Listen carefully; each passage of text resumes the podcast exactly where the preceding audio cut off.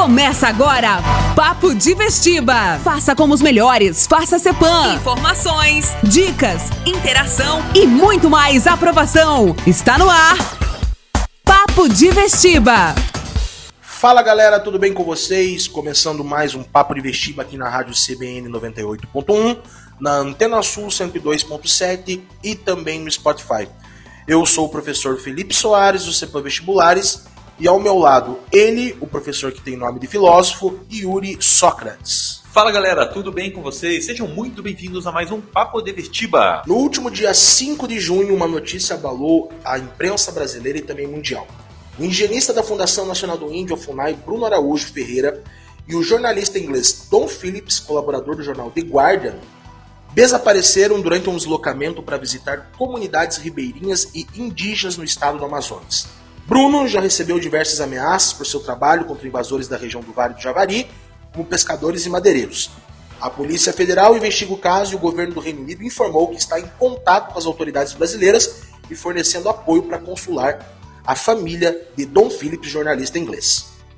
O mais irônico de tudo isso é que o caso desaparecimento de Bruno e também do jornalista inglês aconteceu exatamente na mesma semana que o Brasil rememora o Dia Nacional da Liberdade de Imprensa.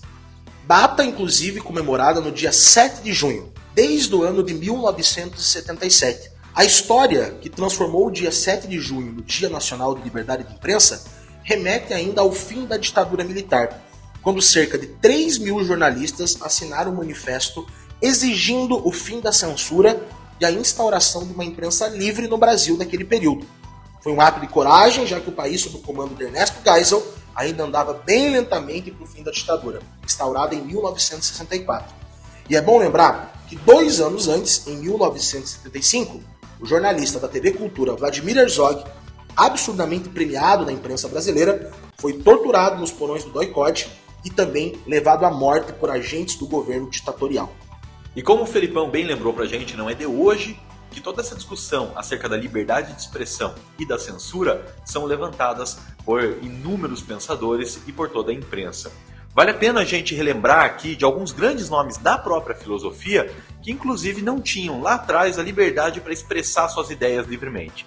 Um exemplo desses grandes pensadores era John Locke, um defensor dos direitos naturais, um defensor da ideia de liberdade de expressão que teve que se mudar do Reino Unido lá para Amsterdã e viver sob nome falso justamente porque os seus livros batiam de frente com todo o sistema absolutista do período e ele era jurado de morte. Outro grande exemplo de pensador, também do período iluminista, que representa essa luta pela liberdade de expressão, é o famoso Marie-François Arouet, conhecido também por Voltaire. Voltaire era o pseudônimo que ele utilizava para poder publicar suas obras. Publicava fora da França e contrabandeava para dentro da França, num período acalorado daquele país em que caminhavam os ideais que levaram mais tarde à Revolução Francesa.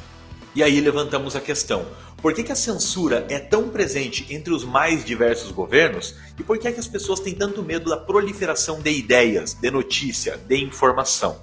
Um autor muito valioso que consegue explicar para gente por que é que a censura é tão presente nos mais diversos países é George Orwell, na sua obra 1984, quando afirma que ortodoxia é a ausência de pensamento. O censor é sempre aquele indivíduo que teme que o outro pense e por isso ele evita que a informação chegue ao seu público. E pensando no caso brasileiro, para nossos ouvintes do Papo de Vestido e também para você, professor Yuri, nós temos vários exemplos de censura atuando, especialmente com o Estado brasileiro como agente da censura. Um exemplo muito claro disso foi durante a Era Vargas, que o próprio governo instaurou o DIP, o Departamento de Imprensa e Propaganda, que era para controlar a informação que se publicava sobre o presidente e o governo do Estado Novo. Já na ditadura militar, a imprensa foi oficialmente censurada e toda e qualquer manifestação de contrariedade ao regime era retida pelos agentes do DOPS e também do DOICOD. É importante lembrar que falar de liberdade de imprensa e liberdade de pensamento não é apenas um fetiche da história da sociologia. Tendo como paradigma a democracia moderna, a liberdade de imprensa é um construtor, um pilar básico daquilo que nós chamamos de cidadania. Por isso mesmo, caros ouvintes, especialmente você, vestibulando que está ouvindo esse papo de vestibulo de hoje, dê muito valor a possibilidade que você tem de acesso à informação e também de expressar suas ideias, porque nem sempre foi assim. E para falar a verdade, muitas cabeças rolaram na história por conta da liberdade de expressão. Com isso, o papo de vestiba de hoje fica por aqui e se liga sempre para muito mais informação, grandes discussões, sem nunca o poder da censura sobre nós. É isso aí, minha gente. Um grande abraço a todos e até semana que vem. Você ouviu? Papo de Vestiba. Cepam Vestibulares. Há 40 anos, ou melhor no vestibular.